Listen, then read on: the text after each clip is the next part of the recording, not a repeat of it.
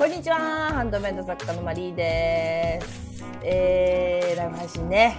はい、金曜日がやってまいりましたということで、えー、今日もよろしくお願いいたします。今日はノープラン。ノープランで、えー、配信を始めてるんですけど、えっ、とね、最近の配信、あの、質問いただいたときは、質問に、あの、お答えする感じで、えー、やってるんですけど、配信ね。そう。でも、質問が、表でお話しするような質問へのご回答がないときは、えー、スタンド FM のアナリティクスで、えー、再生ランキング順に、上からもう一回ちょっと話そうということで、最近のを外して、そう、えー、お話をさせていただいたりとかしていて、まあ、今日はノープランとはいえ、一応ね、まあ、これはね、多分ね、YouTube の、えーと、再生回数でも多分トップの方に行ってるんだけど、あの、ハンドメイド作品が売れない理由ですね。これをちょっと、もしあの、コメントとか、ね、レターとかがななければ、なければというか、が来るまでは、これについて、また、あの、なんだろう、結構前から私の配信聞いてくださってる方は、あ、またその話ねって言われるかもしれないんですけど、あの、最近ね、新しく聞き始めましたっておっしゃってくださる作家さん、いや、本当に嬉しい。あの、増えておりましてですね、はい、あの、ありがたいことに。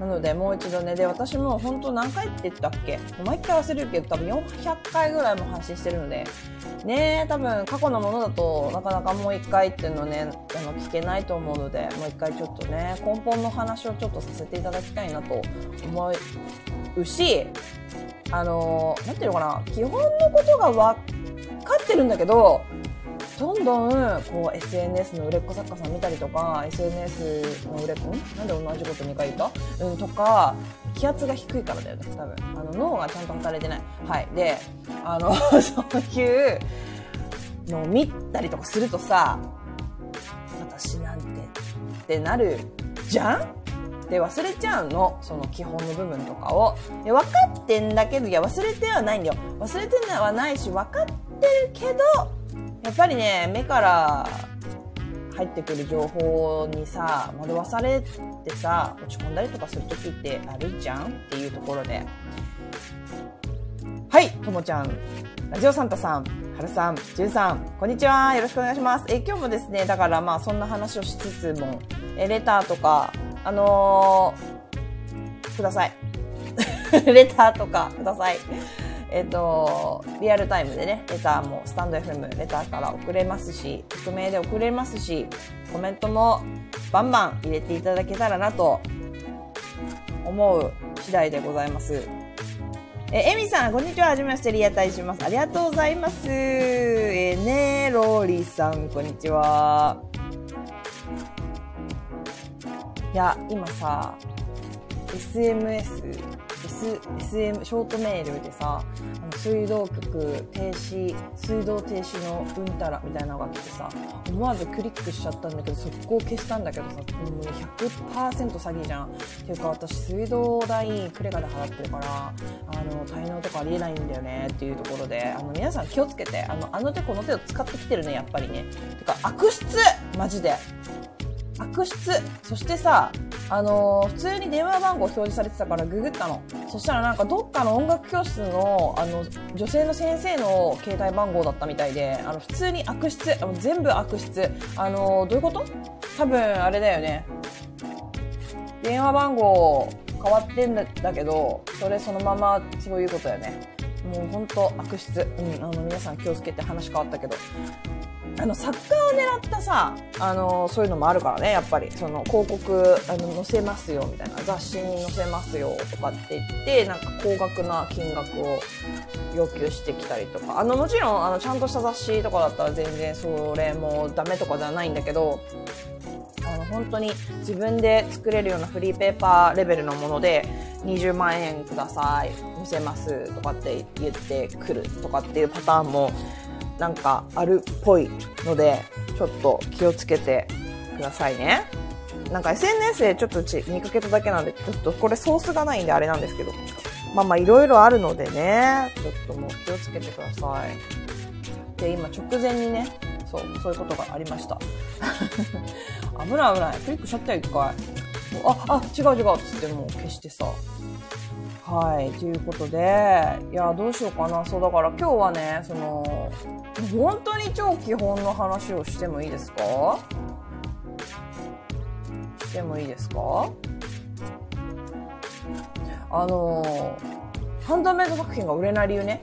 これね、ハンドメイド作品が売れない本当の理由はこれだけっていう、はい。シン。え、ちょっと待って。なんか今何かが鳴ってる。あ、びっくりした。あ、なんか YouTube が再生されちゃった。どこかからおじいさんの声が聞こえてくると思ったら。そう。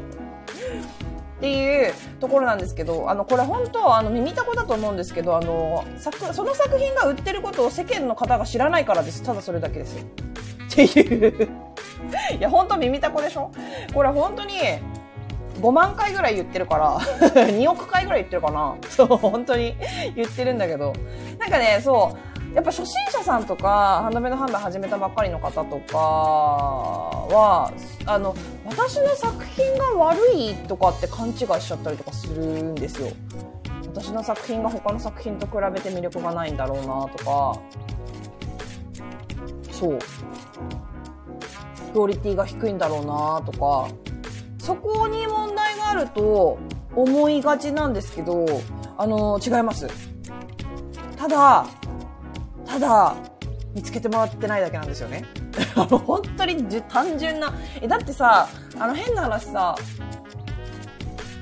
変な話さ、例えばよ、私関東に住んでるんですけど、あの、九州の、例えば鹿児島のなんとか市っていうところのなんとか町っていう町の、えっと、ですっごい美味しいチーズケーキが売ってる洋菓子屋さんがあるとするじゃないですか。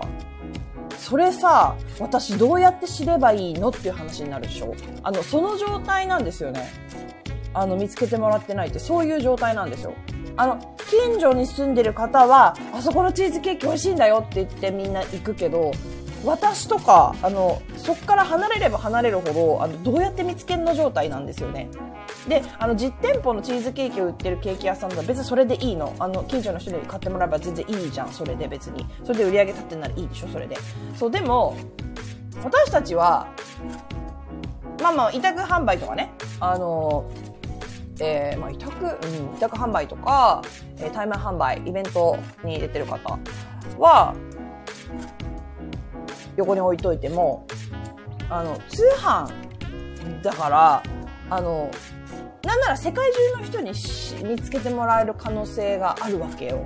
でも、えっ、ー、と、そういう、その見つけてもらうっていう意識を持って販売ページを作ったりとか、作品の写真撮影をし、まあ写真はまあ次の段階なんですけど、あの、ちゃんとした販売ページを作らないと、あの、見つけてもらえるわけがないんですよね。だってどうやって見つける？その、私が全く縁もゆかりもない県の地方のえー、町のケーキ屋さんの美味しいチーズケーキ。そのチーズケーキ屋さんが私を見つけてって声を上げてくれなければ、見つけられないんだよこっちは。っていうね。その状態です。皆さん。あの、アクセス数がないとか。あの、アクセス数なくて当たり前だよ。だって。知らないんだから、そこにあることを。その街に行かないじゃん、私は。チーズケーキ売ってる、その縁もゆかりもない場所に行かないじゃん。あの、もし、そこが観光地でね、だったらもしかしたら人生で一回ぐらい行くかもしれないけどさ、それだってさ、見つかるかどうかわかんなくない？見つけるかどうかわかんないじゃん。声を上げてくれないと、看板を立ててくれないと、呼び込みをしてくれないと、そういうことなんですよ。そうだからあの作品がダメなんだなとかじゃあもっと上手に作れるように頑張らなきゃっていう方向性はちょっと違う。いやもちろん上手に作れるようになる。それは大事だよ。大事だけどあのまずそこじゃないっていう人の方があの9割方そう。9割いや99%いやいやいや 100%, 100って言っていい？99.9%ぐらいかな。は作品に問題はないです。ただ稀にね作品に問題がある方もいるんですよ。プラス作品に問題もあるしもちろん宣伝もしてないから、それは売れないよねっていう、作品に問題あるパターン、どういうパターンかっていうと、あ、ちょっと待ってね。あのー例えばレジン作品で、えっ、と、すっごいホコリが入ってるのがマジで見えてるとか。それさ、なんか、毛、なんか毛、髪の毛みたいなのが入ってるみたいなのが見えてるとかさ、そのレジン、透明のレジンの中に。それは買わないじゃん。いくら見つけても。さすがに、それは。あの作品に問題がある場合は、あの、それだけです。そういうパターンだけです。あとは、あの、あれですね。その作品はちゃんと綺麗なんだけど、その背景が白ですごいゴミが落ちてるとか、あの、埃がすごい見えて。あの、清潔感がない写真とかだと、もちろんそれは売れないです。作品はすごい綺麗だけど、なんか写真がなんか黄ばんでいるよね、みたいなのも、まあ、アクセス数は上がらないでしょう。クリックされないから。だから清潔感がないっていうのは、それさ、もうさ、なんかこ、ね、言う必要もないぐらい根本的な話じゃん。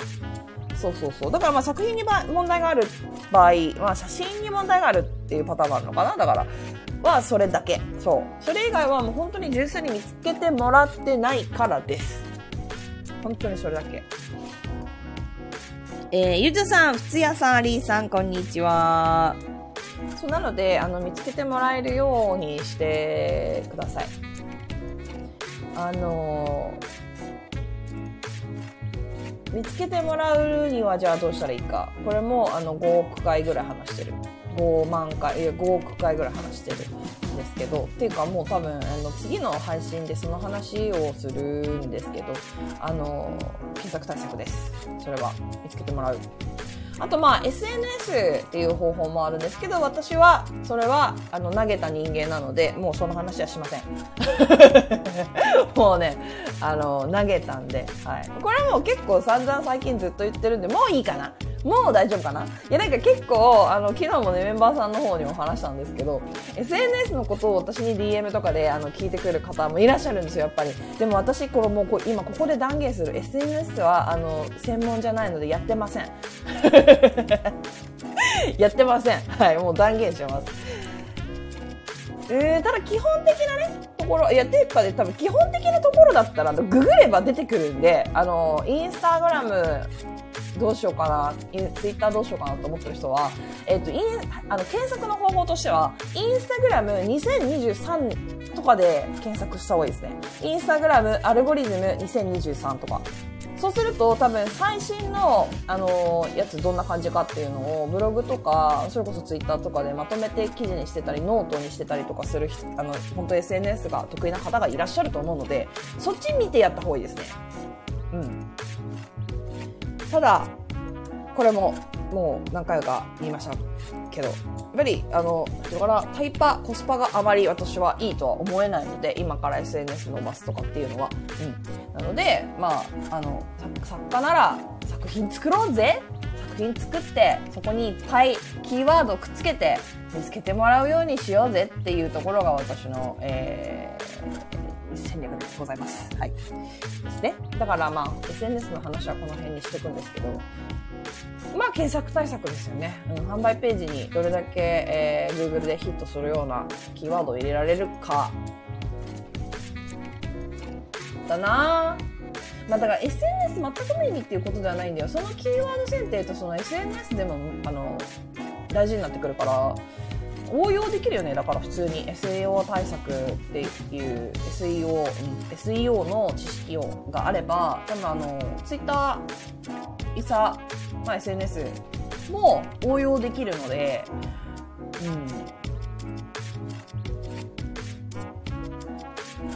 うん。だね。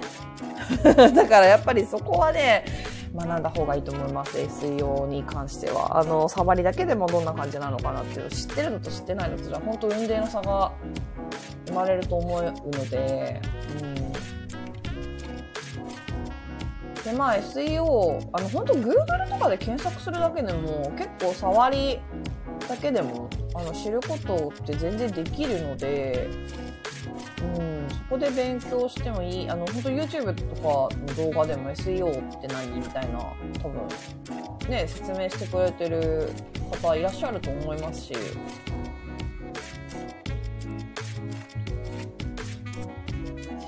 ちょっとね、そこで調べ、ちょっと今ね、あの、話のネタをね、メモた、メモ帳探して今無言になっちゃって放送事故みたいになっちゃったんですけど。っていうところですね。あの、本当に、もうその話いいよっていう感じかもしれないんですけど。はい。えー、ゆずさん、検索対策重視の商品は、販売ページ代行フルですか？ん？ってことだ検索対策重視の商品は販売ページ代行。フル。どういう意味だろう？ごめん。ちょっとも、あの、どういう、どういうことだろう？タムさん、こんにちは。検索対策は、私は、あのす、べての作品でやってますよ。もちろん当たり前だけど。うん。で、でも、あの、全部の、例えば100個作品があったとして、全部を完璧にする必要はないと思ってます。いくつかニッチなキーワードで上位取れてれば、あの自分のさブランド見つけてもらえるんで、その作品というかブランド見つけてもらえるんで、ブランド見つけてもらったら別にその作品が売れなくても他の作品見てそれを買ってくれるかもしれないので、とにかくだから作品を見つけてもらうっていうよりもブランドを見つけてもらうって考えた方がいいかな。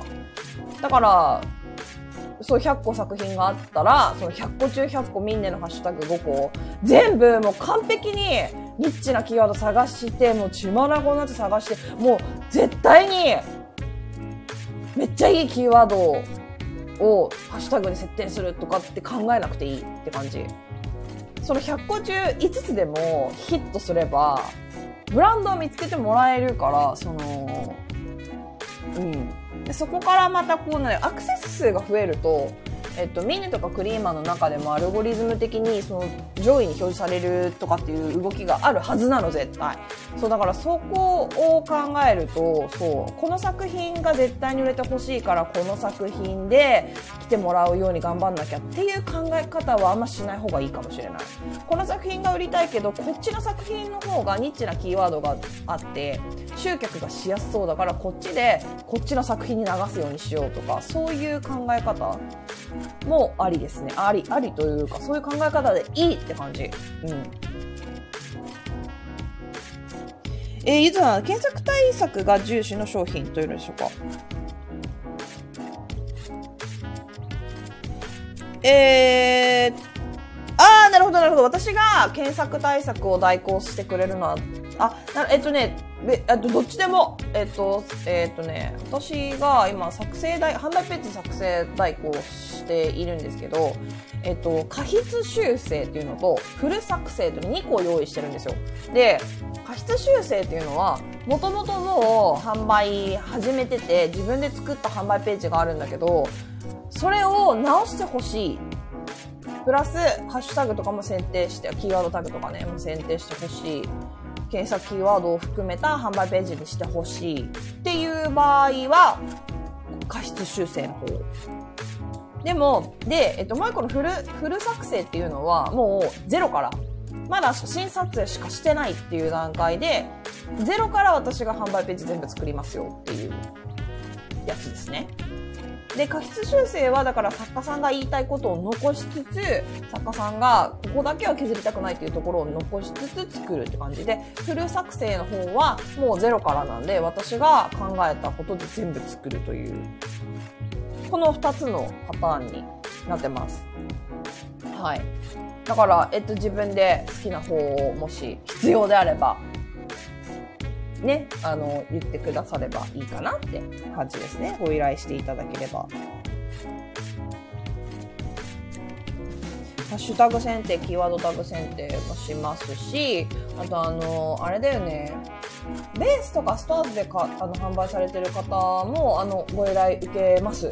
で、えっと、そういう場合は、Google でできるだけヒットするように検索キーワードを詰め込んだ販売ページの作成はしますが、むずいんだよね。上位表示はね、取れない、ほぼ。うん。これは無理。だって、ミンネとかクリーマーっていう後ろ盾があるから、自分の作品、ブランド、自分の作品が見つけてもらえるようになるわけで、ベースとかストアーズって後ろ盾がないんですよ。これも結構何回も言ってる例えなんですけど、えっと、ベースとかストアーズとかって、さっき言ったチーズケーキを売ってるケーキ屋さんなんですよ。状況で言えば。でも、ミンネとかクリーマっていうのは、お台場にあるショッピングモールとか、高島屋とか、えー、イオンモールとか、アリオとか、ああいうところに入ってる一つのお店って考えてもらえるとすごくわかりやすいと思うんですけど、どっちがお客様に見つけてもらえる可能性ありますかね？この違いですよね。やっぱモールに入ってる方が、要はそれが目的じゃない人、例えばショッピングモールに靴買いに来た人でも、アクセサリー屋さんパッて見て、あ、可愛いなって言って買うことあるでしょ？これが起こるんですよ。モールに入ってれば。ただ、そういう独立したケーキ屋さん、はい、アクセサリーショップってなると、もう目当て、それが目当てじゃないと、そしてそこの場所に行かないと、なんていうのかな、なかなか見つか、見つけてもらえない。しかもそのケーキ屋さんが、もう山奥にある、ポツンと、だろう、全然こう人目に触れないようななところにあるみたいな状況だと思った方がいいですね。あの、商店街ですらないっていう。そのぐらいインターネット上で自分のお店を見つけてもらうと本当に大変なんですよ。てか無理。ほぼ無理。あの、売れるようになってアクセス数が上がれば、あの、上位に表示されるようになります、Google でも。だそれをしたいのであれば、ベースストアーズで、あの、Google 上位になりたいのであれば、まずは、リピーターさんを作ること。えー、みんなクリーマで集客をして、販売していって、みんなクリーマで上位を取ってから、そこで得られたお客様を自分の独立サイト、えー、ストアーズベースに流すんですよ。そんで、そっちで買ってもらえるようになれば、そこが、えっ、ー、と、アクセス数が伸びている、ぐるぐる回ってるってことが Google に感知されて、Google のアルゴリズムで上位に表示されるようになるということなんですよ。ただやっぱり敵は強くて、楽天とか、あとは、例えばなんだろう、えっ、ー、と、まあ、ピアスって検索した時に何が出てくるかっていうと、まあ、楽天、ZOZO、スタージュエリー、まあ、クリーマ、アマゾン、えー、イーチ。あ、イーチピアスで上位に来るんだね、今ね。え、待って、でもこれあれだ。ちょっと待ってね。これね、検索するときに必ずシークレットモードでやってくださいね。あの自分の好みが反映された表あの結果が表示されるので、これ、私がハンドメイド作家だからこういう表示になったかもしれないから。え上位、楽天、ZOZO、ルピス、スタージュエリー、クリーマー、アマゾン。あ、でもイーチ来るね。えー、アガット、アミンネ。っていう感じで、あの、上位にこう、ずらーっと並ぶので、ここに自分のこ個人のサイトを食い込ませるってどれだけ難しいかわかります？めちゃくちゃ難しくないですか？そう。だからね、ここなんですよね。あの、SNS で直接集客できる人は、あの、ベースとかストアーズでいいと思います。SNS から流せるんで、そのまま。ただ、そうじゃない作家さん、SNS が苦手だよ、SNS 集客できないよっていう方は、絶対みんなクリーマーから入った方がいいですね。100%。で、む、無理くない？これだって、この、そうそうたるメンツの中に食い込んで自分のサイトが上ね、上位表示されるってさ、ど、どうしたらいいのだって。だって楽天とかさ、クリーマとかみんなってさ、1日のアクセスどんだけあると思う？それに対抗するってことだからね。マジで。だから、Google で上位表示取ろうっていうのは、まあ考えない方がいいってことですね。要は、ベースとかストアーズの場合は。そう。だから、そう、ベースとかストアーズで、私に代行お願いをしてきてくださる作家さんには、それを先に伝えてます。それでもいいのであれば、あの、やりますと。伝えてますね。うん。あの、上位表示するのは本当に難しいので、って。で、あと、えっと、コンサルの方もベースとかストアーズでしか販売してない方、全然あの、作家さん、あの、ブランドやらせていただくんですけど、その場合でも、クリーマミンネはおすすめをしています、絶対に。あの、状況を見てね、SNS の状況とかを見て。うん。そう、難しいんですよ、本当に。そこがね、だからやっぱ SEO の知識とかがあると多分それがわかるんですよ、もう、最初から。あベースストアーズは一応サイトとして作っておくけど、これはあくまでも、えー、リピーターさんが購入してくれるように流す部分だ。でも私的には最初は、やっぱクリーマーにね、レビューがちゃんとしっかり、やっぱ大手のサイトにレビューが残るっていうところは強いので、そう、そこをやってからの方がいいっていうのは思っていますね。うん。そう、なんかね、だから SNS 用に、えーベースとかスワーズあってもいいかもしれない。SNS のリンクのところには載せ、載せるように、ところに載せるように？万が一、もしかしたら、ミンネクリーマでもあの、リットリンクとかで、ミンネクリーマ、例えばメルカリ、えベース、こう独立サイトってこう4つ載せてあったら、多分自分が登録してるサイトで買うと思うので、買い物したところがあるところだったら、もう一回住所とか入れなくていいじゃないですか。だかミンネクリーマで買い物したことある、メルカリで買い物したことある人は結構いるので、だそれだとね、ちょっとね、その購入障壁っていうんですかね、ちょっとね、それが、ハードルが下がるんですよね。もう登録してあるから、普通にクリックしただけ買えるっていう状態。メルカリとかは特に使ってる人多いから、この点でも、この点では、メルカリで販売するっていうのは私はプラスなんだろうなっていうのは思うんですよね。うん。みんな多分ほとんどの人が使ったことあると思うから、もうワンクリックで買えるような状態になってると思うんで、ただ、スターズとかベースだと、あの、登録からやらなきゃいけないから、結構本当に、だから、だからこそ、ベースとかスターズで販売する場合は、あの、特典とかをつけた方が良くて、あの、こちらで購入した場合は、おまけがつきますよとかで誘導するのも私はありかなと思いますが、やっぱり、えー、そうだな、みんなクリーマでレビューを稼いでおくっていうのは、すごい大事なことだと思うので、そういうころ感じですね。ちょっと話かなりずれたんですけど、で、あの、独立サイトの話になっちゃったんですけど、そういう感じですよね。うん。ほんとね、難しいんだよね、集客ね、インターネットで。これからだからね、チャット GPT とかその AI が発達して、まあどういう風に変わっていくかなっていうのを見てるんです。結局、チャット GPT もさ、その Google とかの検索結果とか、Google の中にある、インターネット上にあるものを収集して答えてくれてるんで、なんだろうな。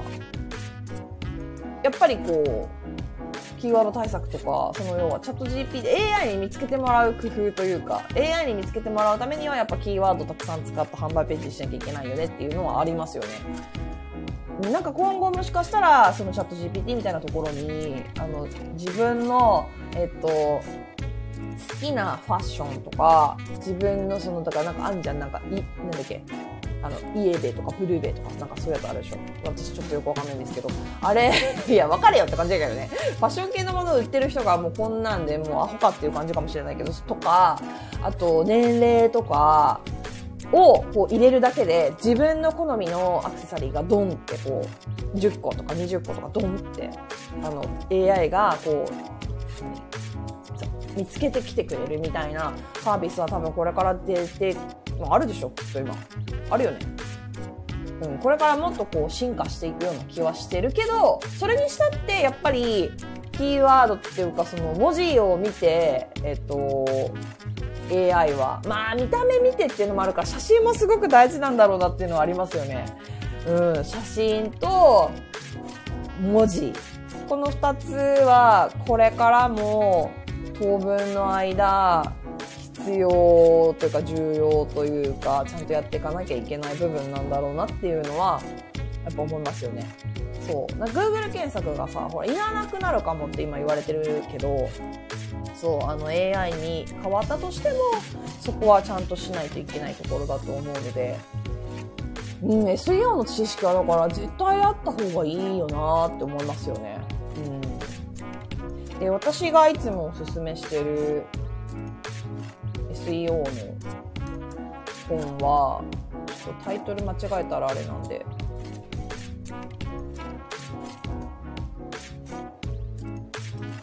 いや、でもどうだろうな、自分に合うものを読んだ方がいいのかなと思うんですけど、えっ、とね、SEO だとね、あれなんだよね、ちょっと待って。あの、沈黙のウェブマーケティングってやつ。これはね、あの、だいぶ有名。超有名。これで、なんか結構ね、物語仕立てみたいになってて読みやすいと思うんだよね。沈黙のウェブマーケティング。これである程度は SEO、あの、わかると思うし、もうちょっと、なんか分厚いんだよね、この本。初心者、SEO 初心者とかで出てくるいや、てか普通にブログとか読めばいいと思うんだよな。SEO とはブログとかで検索して出てくるのを読むだけで結構十分だったりとかするかもしれない。あの自分でやる SEO 対策、初心者でもすぐできる SEO のやり方みたいな。かも。今、ちょっと検索しただけで出てきたんで。それを、なんか結構そのブログをえっと、見つけてもらうためにはみたいなあの記事が多いと思うんだけどあのそれをあの自分の作品ページにそげ替えるだけでなんとなくわかると思うのでぜひね本当になんか前も言ったけどあのハンドメイド販売の仕方とかってさ言ってるじゃないですか本。あれよりもねマジでねウェブマーケティングの本を読んだ方がいいと思うんですよ。いやあのハンドメイド作家さん初心者作家さんが読む本みたいなのにもウェブマーケティングのことっては書いてあると思うんですけどもっとねなんてかなあの情報が薄くなっちゃってるんだよね。そう。ハンドメイド販売あのハンドメイド作家さん向けの本になると。あの写真の撮り方とかほらいろんな要素あの販売ページの書き方とかさあとなんだろう注意文の書き方とかじゃないけどなんか全部のさことが一つの本に入ってるから SEO 対策の部分とかウェブマーケティングの部分とかって薄まっちゃってるんだよね。そう。だからできればウェブマーケティング SEO 対策の方を専門的に一回頭に入れてからハンドメイド販売の本とかを見た方があのより良いと思うんだよね。うん、でも私が最初ハンドメイド販売の作品あでで、えっと、始めて、まあ、さ一番最初に買った本っていうのがブログの方で紹介したと思うんだけどなんだっけ名前。すぐ忘れたよ。本当に。ブログでね。ブログでよ。ちょっと待って。ブログで紹介したんよ。私が最初に買った本みたいな感じで。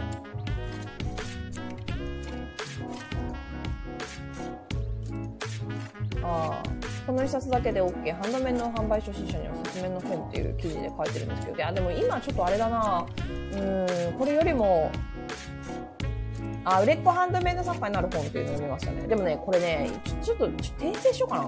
この本よりもあのやっぱ、うん、今言ったみたいにマーケティングの本とかを見た方がいいです、先に。あの、私は10年やってたから、あと営業もやってたからね、ある程度その消費者心理とか、分かった状態で読んだから、ああ、なるほどね、はいはいってすぐに、なんだろうな。あ、だったらこれもこうやってやった方がもっといいじゃん、みたいな考えでこの本を読むことができたと思うんですよ。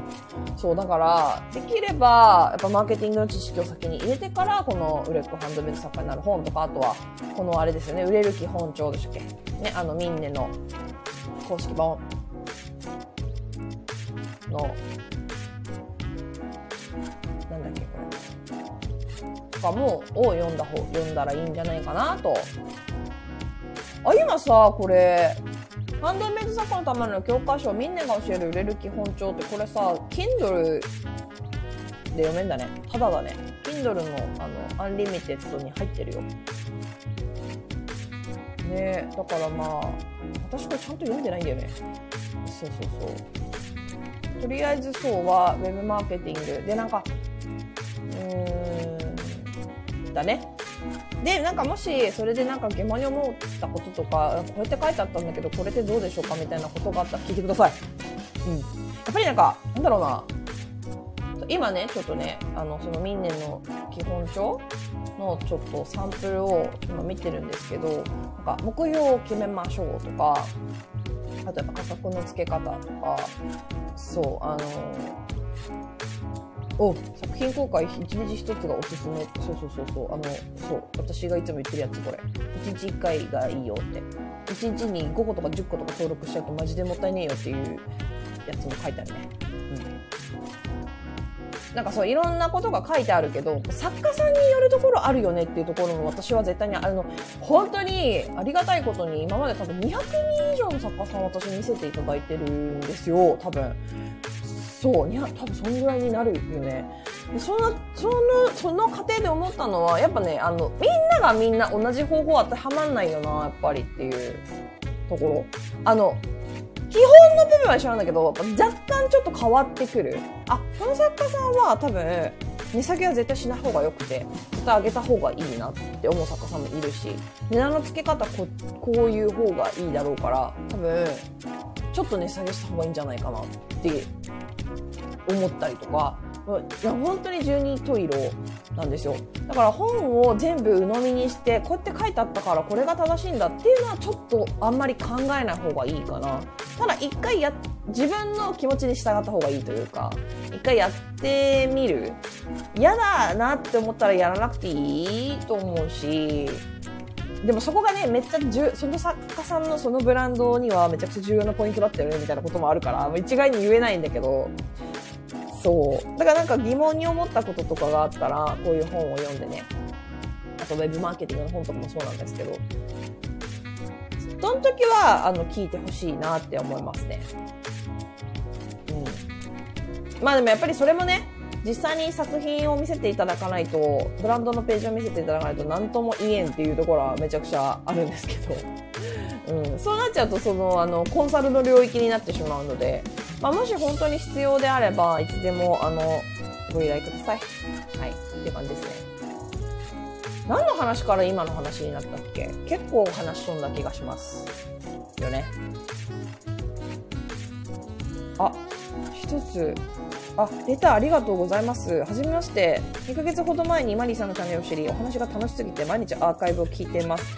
先日、メンバーシップ登録もさせていただきます。あ、ありがとうございます。嬉しいです。あら、私自身もハンドメイド作家なので、制作中にマリさんのお話を聞いて、モチベーション爆上げして楽しんでます。また質問などさせてください。これからも配信楽しみにしてます。ということで、あの、いきなりレター紹介しましたけど、ありがとうございます。めっちゃ嬉しい。あの私は、多分、これを聞いてる作家さんよりも、きっとね、何倍もね、適当な人間なんですよ。そう。あの、これ聞いてる作家さんの方が、絶対私より、凝ったものを作ってるだろうし、素敵なものを作ってるだろうし、私は売り方がうまいだけであって、作品作りがうまいわけじゃないと思ってるんですよ、自分で。そう。売り方専門なんですよ。作品作りは、うん、まあまあだよ。そうそうって感じ。そう、絶対皆さんの方が、作品においては上って思ってるんですよ。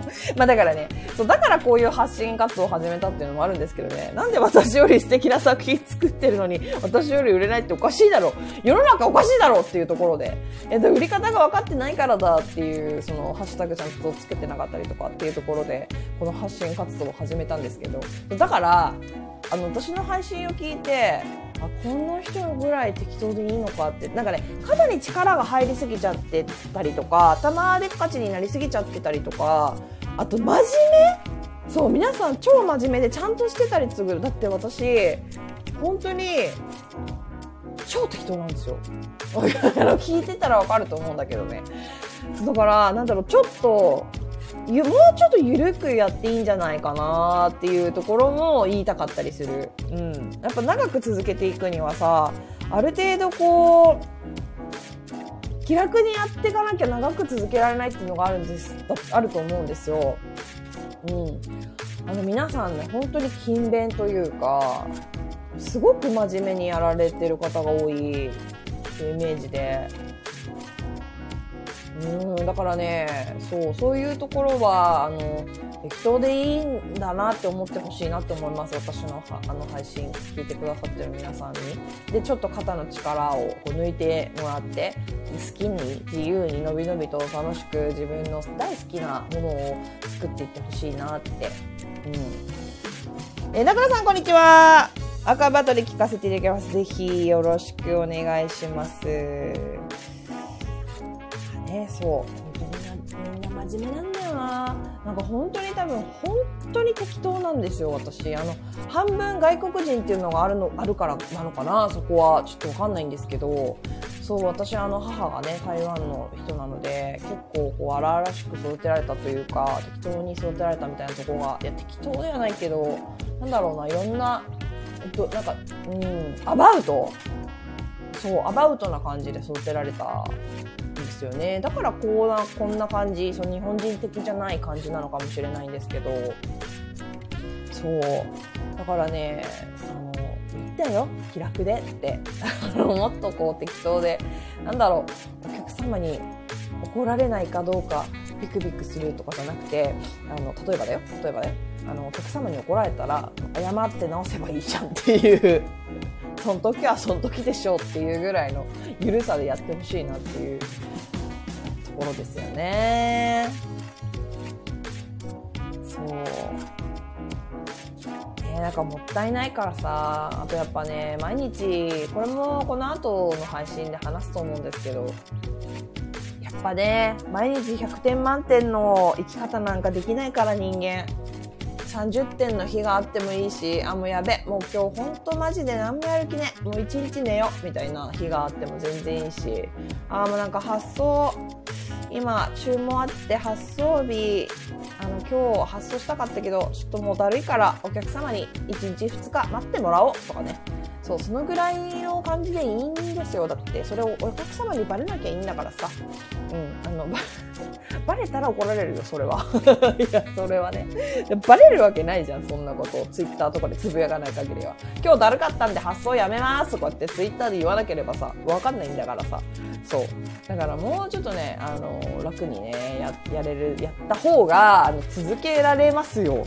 やっぱあの結果出るまでにその検索対策って魔法のすぐに売り上げが上がる魔法のシステムではないからあのブログとかも一緒なんですよ。1年とか2年とか経ってやっとこうじわじわ伸びてくるようなものなのでそう検索対でもね検索対策私のそのコンサルをねあのー、ご依頼していただいてすぐに売れるようになりましたっていう方も中にはいるからどこにスイッチがねこうあるかわからないっていうところがあるからね。やっぱ作家さんそれぞれ売れるスイッチがどこについてるかわかんねえんだよなこれな。そうそれをねポチッとねこううまく押せるとねドドドドドっといくんですよ。だって皆さんそもそも素敵なものを作ってるからね。うん。絶対それが欲しいって思ってる人は世の中にどんだけいる？自分がいいと思って作ってるものなんだから自分以外の誰かもいいって思うに決まってるからさ。そうどんなにその周りの人にね、えー、ちょっとその色合いはちょっと私好きじゃないなって言われたとしても、自分が好きなのであれば、絶対に同じように好きって思う人はいるんだから、絶対に100%。そうだそこはね、本当にね、なんか、ちょっと流行りのものとちょっと違うなとか、流行り、流行ってないから売れないかもなとか思わないでほしいんだよね。そう、なんか流行りにもっと乗った方がいいかなとか、じゃなくて自分が好きなものが絶対に一番個性が出るから自分が好きなもの。でで自分が好きなものを出していく過程でたまに流行りとかを取り入れる自分の好きなものに流行りのものをトッピングすると。そうするといい感じであの売れていったりとかまた何て言うのかな。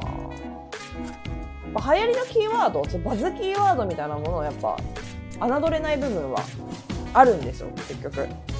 なんかそういうのを使うことによってとにかく自分のブランド知ってもらうことが大事だからそうあの今日のねタイトルまだちょっと書いてないけどあの売れない理由は見つけてもらってないから見つかってないからっていうところに戻るわけなんですけどそう見つけてもらおとにかく。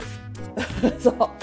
本当ねハンダメイド作家さんの初心者の初めての初めの頃なんて1点2点3点出して「はあ売れません」って言ってる人いるけどいやそんなの1点1個2個3個で売れませんって落ち込むとかマジであの当たり前でしょ？っていうところなので落ち込む必要ないんですよ。あの始めたばっかりなんでそれは。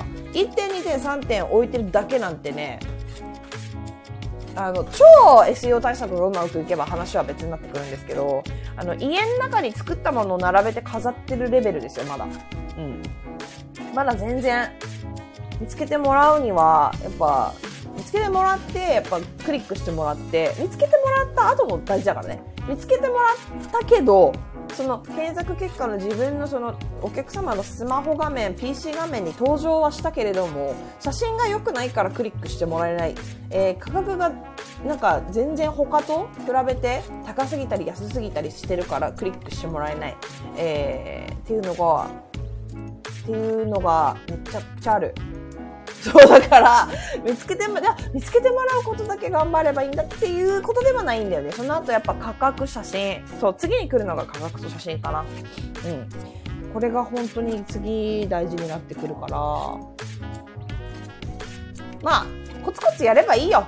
今もうすでに、いや、作品もう50件から100件とかあって、これ全部変えるのマジで大変だなっていう作家さんもいると思うんですけど、あの、コツコツやっていけばいいよ。別に一気にやんなくていいよ、そんなの。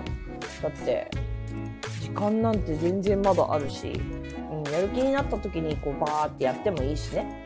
一日一個は、一個直してこうっていう、そう一個ずつでもいいしさ。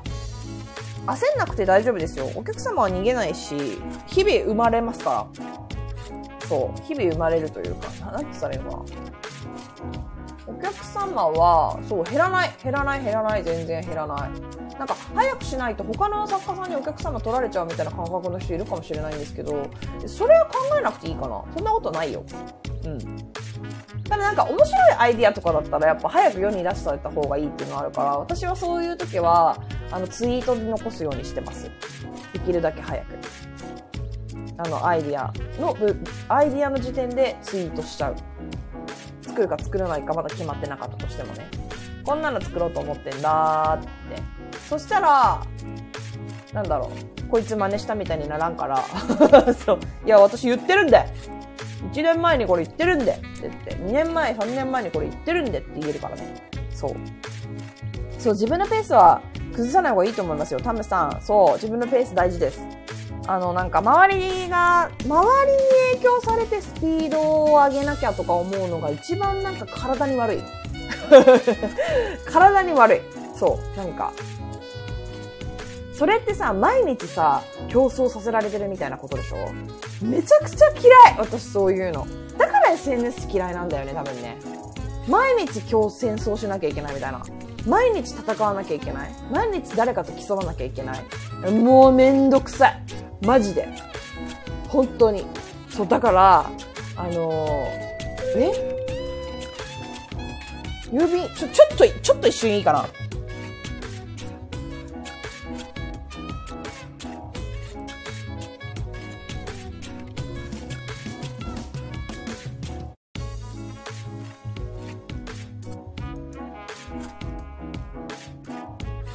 はい、すいません。ごめんなさい。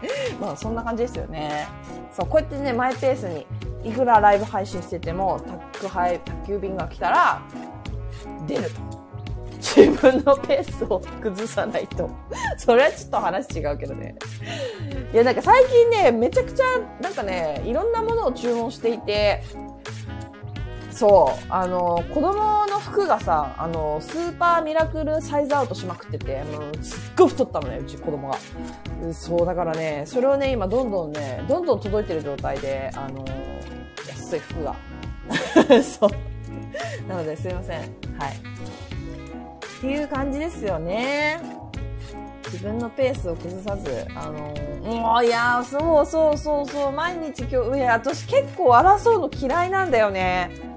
なん敵視されるのもめんどくさいし、敵視するのもめんどくさい。争いたくないんだよね。そう、だから海外の作家さんばっか見てるっていうところもあるかも。やっぱりどうしても私、ま、あの、争い嫌いだけど、闘争心は多分人一倍なのよ。負けず嫌いなんだわ。めちゃくちゃ。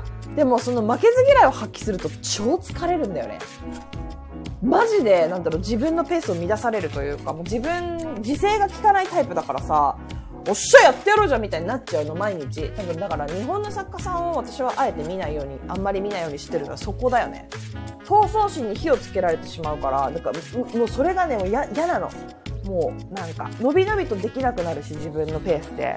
なんか絶対に勝ってやるみたいな気持ちになっちゃうと、私は結構周りが見えなくなるタイプで、自分でちょっとそれはちょっと良くないと思ってるところなんで、そうやってしてるんですよ。でもどうだろう人によってはお尻に火つかないとなかなか闘争心が湧かない、やる気が湧かないっていう方もいるかもしれないから、ここの住人というのかもしれないね。うん。でもやっぱ誰かと競争してる感覚ってすっごい疲れるからさ。だからさ、あれだよ、今の若い子、SNS で疲れて、やっぱ病んでしまう子が多いんだよ。私の方が可愛くなりたい。あの人より私の方がおしゃれになりたい。いいねをもらう投稿が作りたい。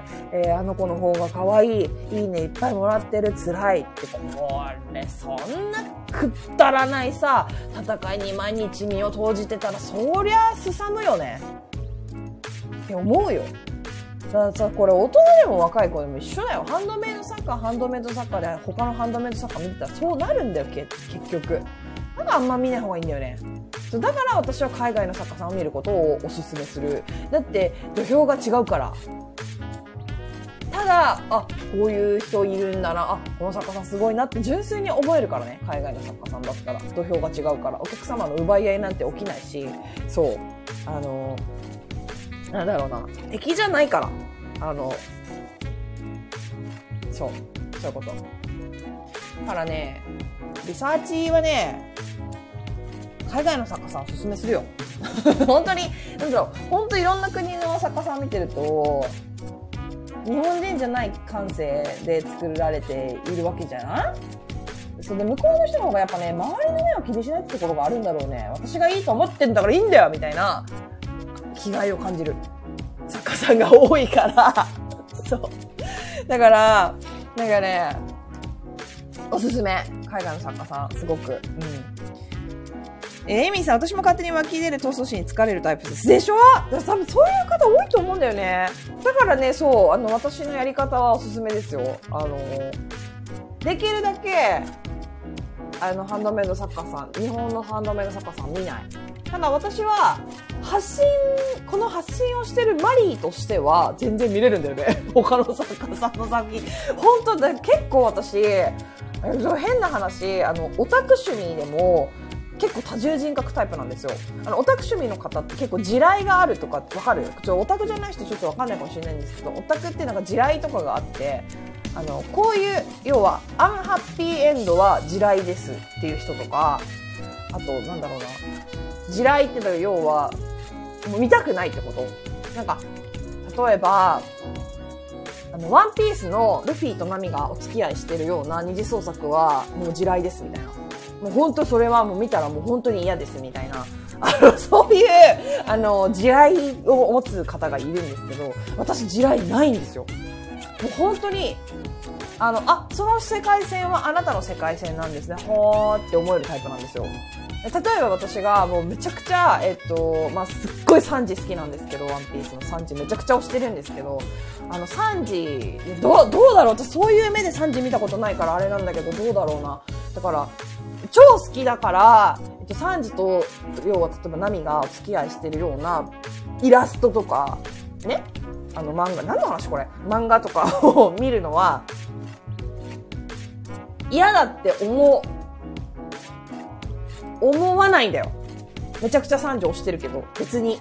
だって、それはその世界線だから、その人の世界線。その、その絵を描いてる人はそう思ってて、私とは次元が違うから、あの、別のこの、なんていうの？あの、平行世界っていうの？だと思ってるの。その、それはあなたのワンピースね、みたいな。私のワンピースはそうじゃないから。だから、関係ないし、全然嫌に思わないっていう。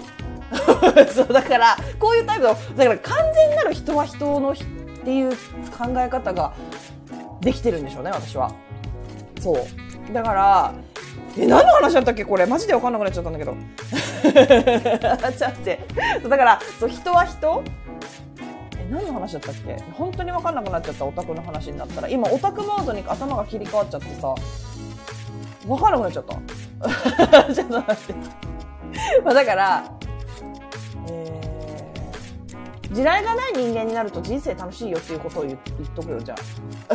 ちょっとわかんなくなっちゃったから バカじゃねえの、ほんと。いきなりオタクモードになっちゃったからさ、戻せなくなっちゃった。はい。まあ、そういうことだよね。今ね、レターが、ああねし、そう、あの、ちょっと今ツイートね、シェアするのは控えておきますけど、そうそうそうそう、あのね、メルカリで、あの、ただのボルトとかを、あの、マイナスイオンを発する、あの、スーパー器具ですみたいな感じで売ってる人がいて、それめっちゃ売れてるんだよねっていう、そう、嘘、嘘つきメルカリのツイートが回ってきましたっていう今、垂れ込みが、私のもとに。でもこれさ、ライブ配信だから一応ツイートはちょっと紹介するのやめとくね。そうそうそう。なんか変に、なんか、変にさ、なんか、なんだろう、拡散させたくなくない？そういうやつって。そう、わかるわかる。あるよね。レジンに金属棒を埋め込んだだけの 5G 対策、電磁波対策のキーホルダーだって。これ棚の中盤固定するためのやつだろうってダボって言うんだ、これ。棚のな、中、棚の、あ、そうね。中、中盤？中盤っていうもの？これなんていうの？中盤固定するためのダボっていう器具をレジンアクセサリーの中に埋め込んで電磁波対策とかってやって売ってる人がいるんだけど1万2000円で、えー、とすごく売れてるって。やばいよね。そうそうこれね私ねワッシャーは見たことあるの。職人による手作業。熟練の研磨と彫刻。といってワッシャーってあるじゃんあの5円玉みたいな感じの。これを1800円とかで売って、売ってんの。なんか、あの、思考盗聴防止？あ、もうだから、これはちょっとやめとこう。これはシェアするのは。ちょっと本当にあの、あれな感じの界隈、あれな界隈のあれなんで。あれな界隈のあれなんでね。はい。っていうところですね。はい。まあまあまあ、今日はそんなこんなで。レタありがとうございます。あの、こういうね、はい、タレコミもぜひいただけたら面白いネタ、ネタとかいうか話題にさせていただきますので、はい、ありがとうございます。いや、世の中いろんな人がいるよ。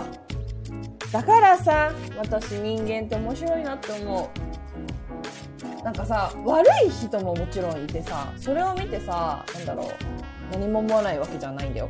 そう。そういうのを見て悪い人間ね。そういう人を見て何も思わないっていうわけではないんだけどやっぱりなんかそういう人もいるから成り立ってること割っていうのもあると思うのよ。そういう人間がいるからこそ正義があったりとか。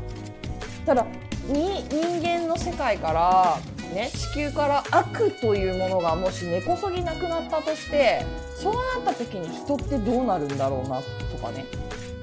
悪があるからこそ、えっと、人は団結できるんじゃないかとか。そういうことも考えちゃったりとかするしあのこれは「ファイナルファンタジー14」の最新の行月のフィナーレのストーリーそのままですね 本当に毎回布教してますけど、あのそういうお話なんですよね。そう。あの、苦痛とか痛みとか人の病気とか病とかあなんで2回言った、うん、病とかあとなんだろうな、えー、争い人を憎む気持ちえー、とかがなくなった世界がどうなってしまうのかっていうどうなってしまって結果どうなったかっていうところでまあ結論としては生きる意味がないになっちゃうっていう話なんですよね。いや、超深くてさ、いや、マジで、もうほんとね、素晴らしいお話だから、ほんとやってほしい。ファイナルファンタジー14。また言ってるって感じだけど。いや、ほんとね、いや、そういうところ、いや、でもゲームから学ぶことってあるんだなって思いました。本当にそうだなって。人間、嫌なことがあるから楽しいことがあって、嫌なことを乗り越えたから、ちょっとのいいこともすごくいいことに思って幸せだなって思えたりとかするからさ、なんのさ、苦労もせずさ、自分が作った作品ポンって出すだけです最初からだよ。最初からだよ。ダーって売れる。例えば有名人とかだったら例えばそうじゃない？それ楽しいかな？どうだろう？うん。すっごいお金持ちでさ。あーなんかあー暇だから明日あーもうハワイでも行くか。っつって。晴れくらりでも泊まるか。あそうしよう。って言って行くのともう3年ぐらいめっちゃ頑張ってめっちゃ頑張ってめっちゃ働いてめっちゃ貯金して、よしハワイ晴れくらに、念願の晴れくらに泊まるぞっていう旅行を、どっちの方が楽しいかなって。私は後者だと思います。はい。だから嫌なことも、人間だからこそ味わえることというか 何の話してんだろうねえでも本当うんそうだと思うんだよね、うん、ということでちょうどよく私のまたあの世界の話人間の話 どこ目線からの話だっていうところからの話で、えー、今日は終わりにしたいと思います。本当ねいつもこうなっちゃうんだよね私。なんかちっちゃいことでもさやっぱ俯瞰して見ていくとどんどん引き引きで見ていってこう地球を飛び出して宇宙から眺めるとさ本当にちっちゃいことだしなんていうのかな。ね。もうちょっとこれ長くなんかやめようはいじゃあね今日はこの辺りで終わりにしたいと思います。はい。えー、もしまたね、えー、質問とか、さっきみたいな、こんなのがあったよとかね、あとは、こんなことが私にありましたとか、何でもいいので、このスタンド FM のレターでもいいですし、YouTube のコメントでもいいですし、え Twitter、SMS、じゃあ Instagram、Instagram 私一応ありますよ。名前言ってないけど、の方とかでも、えー、あ、そうそうそう、アンケート取ったから、そう、次のまたライブ配信とか何かの配信の時に紹介させていただきますね。アンケート取ったりしてます、最近。インスタの方でね。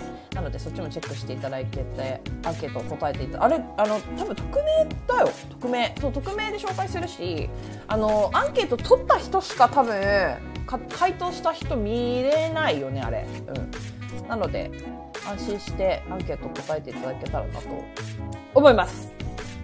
では、また来週。おー、来週？ちょっと待ってね。来週、来週、来週、一応チェックさせて。今日は9です。あー、来週ちょっとライブ配信もしかしたらできないかもしれないんですけど、できたら、あの、ゲリラなのかもしれないし、事前に分かったらまた告知するので、よかったら、えー、なんか、こう、私の、こう、えー、SNS は Twitter か、スタンド FM のコミュニティの通知来るようにしていただけてるといいかなと思います。では、皆さん、また来週お話ししましょう。ありがとうございました。またね。バイバーイ。